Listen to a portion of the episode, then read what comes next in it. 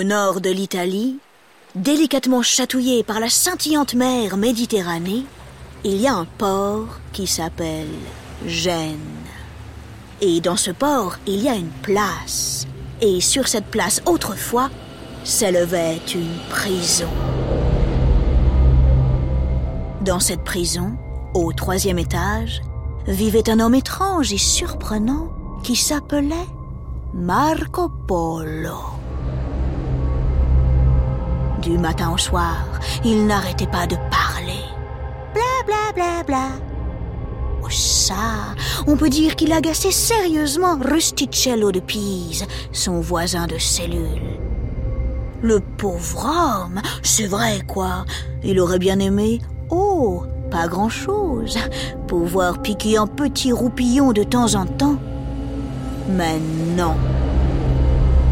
Impossible. Marco Polo ne pouvait s'en empêcher.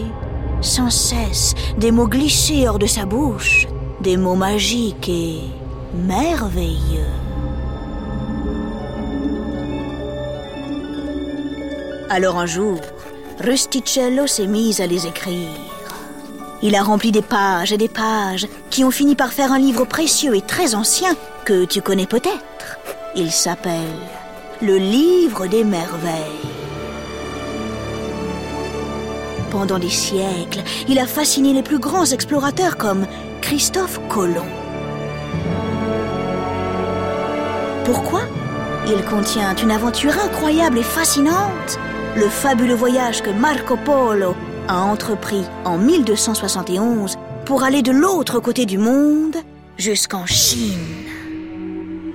La Chine, tu connais? Même si tu y es déjà allé, même si tu y vas un jour, crois-moi, ce ne sera jamais, au grand jamais, comme dans cette Odyssée.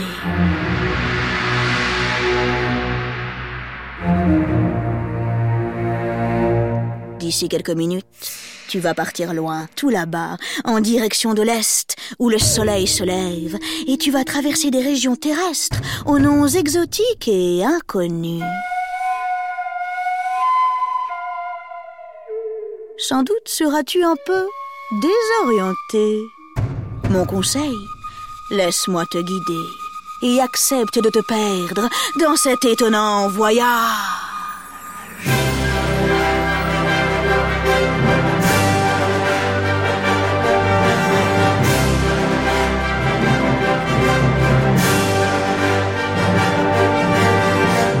Au tout début de l'aventure, avant son grand départ, Marco Polo a 17 ans, il vit à Venise, une autre fabuleuse ville du nord de l'Italie.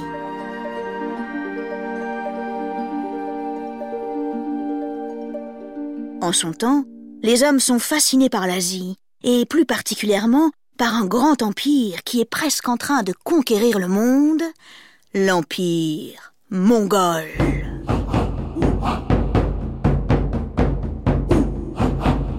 À sa tête, il y a un homme qu'on appelle le Grand Khan. C'est le petit-fils de Gengis Khan, le plus grand conquérant de tous les temps. Grâce à lui, le territoire mongol n'a presque plus de limites. Il s'étend de la Chine aux portes de l'Europe, en passant par la Russie, l'Irak, l'Afghanistan et bien sûr la Mongolie. Niccolo, le père de Marco Polo, et Maffeo, son oncle, connaissent ce grand Khan. Ils l'ont rencontré lors d'un grand voyage dont ils viennent tout juste de rentrer. Ce sont de riches marchands.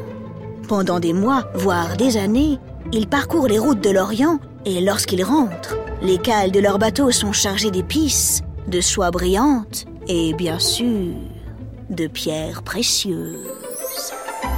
À peine de retour, ils n'ont qu'une idée, qu'une obsession, repartir. Pourquoi? Oh, c'est très simple, et ma foi, je les comprends. Ils veulent avoir des étoiles plein les yeux, ils veulent revoir le grand Khan. Il habite à Xiandu, tout au nord de la Chine. C'est un sacré voyage, c'est vrai, mais cela ne leur fait pas peur. Ils vogueront sur la mer, ils marcheront sur la terre, ils voyageront à dos de chameau s'il le faut, mais ils y arriveront. Cette fois, Marco décide de partir avec eux. Lui aussi veut voir le monde et surtout le grand Cannes. Il est excité comme une puce.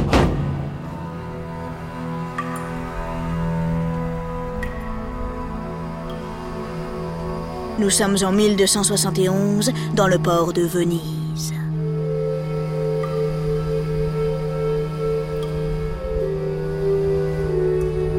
C'est un petit matin tout enveloppé de brume. Un bateau sans faire de bruit vient de quitter le quai. Il emporte avec lui trois Italiens dont le prénom étrangement se termine par un O. Niccolo, Maffeo et Marco.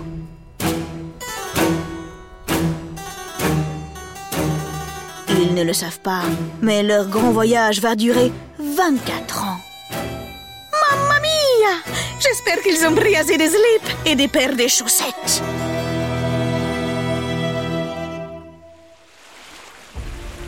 D'abord, ils longent la côte italienne en direction du sud. La Méditerranée est calme, elle les transporte sans chahuter. Debout sur le pont, Marco a la chair de poule, son corps tout entier est parcouru de frissons. Waouh Alors ça ressemble à ça, le début d'une grande aventure dit-il, les sourcils pleins du sel de la mer. Au loin, il aperçoit la Grèce et, quelques jours plus tard, la Turquie. Il sent le soleil lui réchauffer le dos. Assolutamente delicioso. Enfin, nos trois Italiens intrépides accostent dans le port de Saint-Jean d'Acre, au nord de la baie d'Aïfa. Ils font quelques provisions, ils achètent des dattes et des pois chiches, puis ils se remettent en route, fils à fissa, car le chemin est long.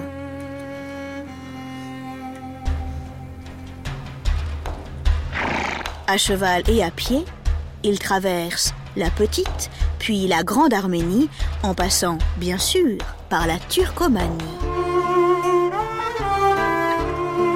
Les paysages sont magnifiques.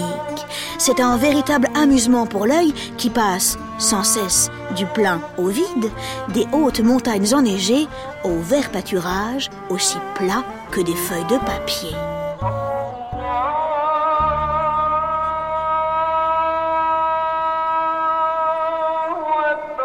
Sur la route, Marco entend s'élever très haut dans le ciel la voix du muezzin qui fait l'appel à la prière pour les musulmans. C'est très beau et archi impressionnant. Tous les 30 kilomètres, il s'arrête pour dormir.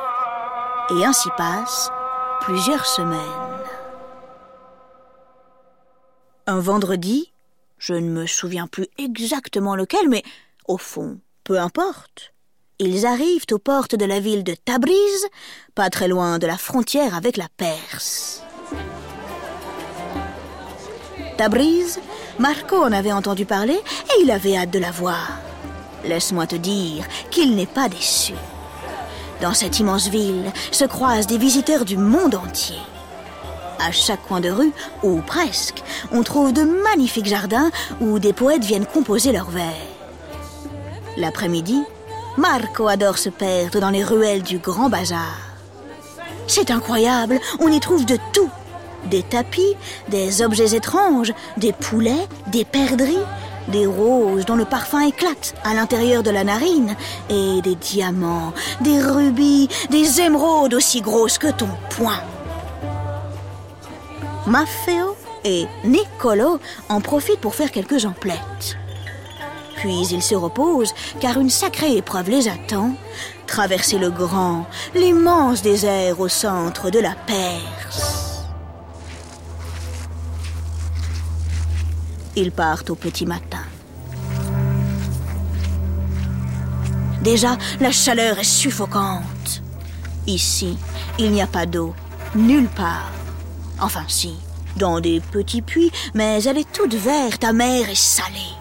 Il faudrait être vraiment fou pour y tremper les lèvres. Devant eux, derrière eux, partout, à perte de vue, sur des kilomètres, s'étendent du sable et de gros rochers jaunes et blancs. L'air, comme le sol, sont brûlants.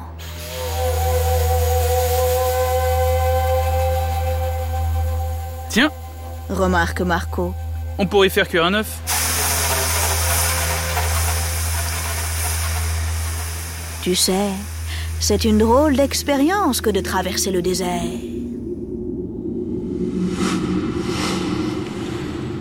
La nuit, lorsque la lune éclaire à l'infini, les hommes ont besoin de délier leur langue et de se raconter d'étranges histoires. Marco entend parler d'une légende à faire froid dans le dos. Je te préviens, ça va faire un petit peu peur.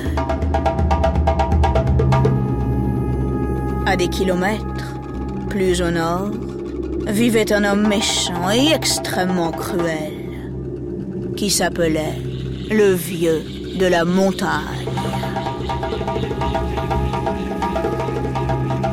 À l'intérieur de son château, il y avait un magnifique jardin où coulaient des fontaines de lait et de miel. Ce petit paradis était en fait une prison maléfique dans laquelle il retenait de jeunes gens qui l'obligeaient à commettre d'horribles crimes en les droguant.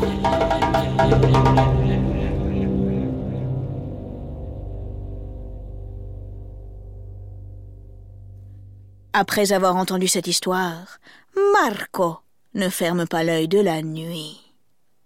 Heureusement, le lendemain, ils sortent du désert. Les trois voyageurs sont arrivés au centre de l'Asie.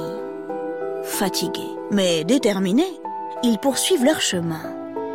Ils croisent des montagnes de sel, de magnifiques rubis, des arbres aux branches chargées de pêche et aussi quelques porcs épiques. Cela fait quelques années que les polos ont quitté Venise. Ils ont déjà fait preuve de courage. Ils vont devoir en redoubler. Bienvenue dans la région du Pamir, l'une des plus hautes montagnes du monde. En haut de ces sommets enneigés, il n'y a pas âme qui vive, ni brindille, ni animal, rien. Seulement le froid, des cailloux atrocement pointus et la glace. L'ascension et la redescente durent plus de 50 jours. C'est long. À la fin, Marco a les mollets bien musclés. Tant mieux, car les pauvres ne sont pas arrivés au bout de leur peine. Après la montagne, ils retrouvent le désert. Un autre désert encore plus grand et surtout plus dangereux. Le fascinant désert de Gobi. Il est si vaste qu'il faut au moins une année pour le traverser d'est en ouest. Entre les tempêtes de sable qui sont fréquentes, parfois le brouillard se met à tomber au beau milieu du jour et alors on croirait que la nuit est arrivée. Mais il y a plus effrayant. Il y a les esprits. Plus légers que l'air, ils murmurent à l'oreille des voyageurs pour leur faire perdre leur chemin. Marco croit les entendre plusieurs fois, mais il tient bon. Avec ses doigts, il se bouche les tympans. Enfin, épuisés et sans doute au bout du rouleau, quatre ans après leur départ de Venise, les polos arrivent à Siandu, la magnifique cité du Grand Khan.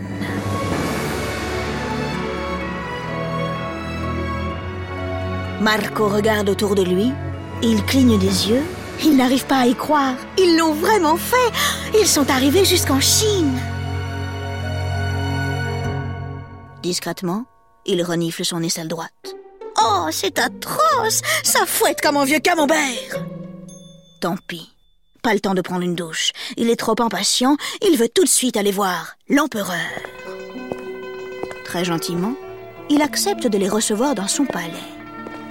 Au bout d'un long couloir entièrement recouvert d'or, deux portes s'ouvrent. Sous un ray de lumière, entouré de tous ses barons, apparaît le grand Khan. Très impressionnés, les trois voyageurs s'agenouillent devant lui. Marco Polo reste 17 ans en Chine. Avec le temps, il apprend à connaître l'empereur. Celui-ci lui fait confiance et lui demande d'exécuter des missions de la plus haute importance. Certains racontent qu'il serait même devenu son espion. Et puis un jour, les polos décident de rentrer en Italie. Cette fois, ils font le voyage en bateau. C'est un peu moins long qu'à pied, mais ça prend tout de même un peu de temps. En 1295, ils sont de retour à Venise. Assis devant la mer, Marco boit un café serré. Il regarde l'horizon. Il pense à la Chine, à sa grande aventure lorsque... Oh Mamma mia Tout d'un coup, il se rend compte qu'il a oublié ses slips et ses paires de chaussettes.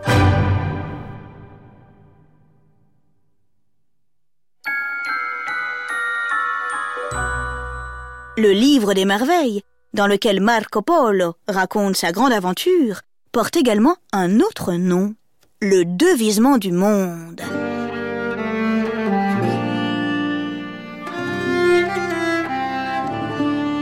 Devisement, c'est un mot ancien qui veut dire description. Les Italiens donnent encore un autre nom à cet ouvrage renversant, ils l'appellent Il Milione.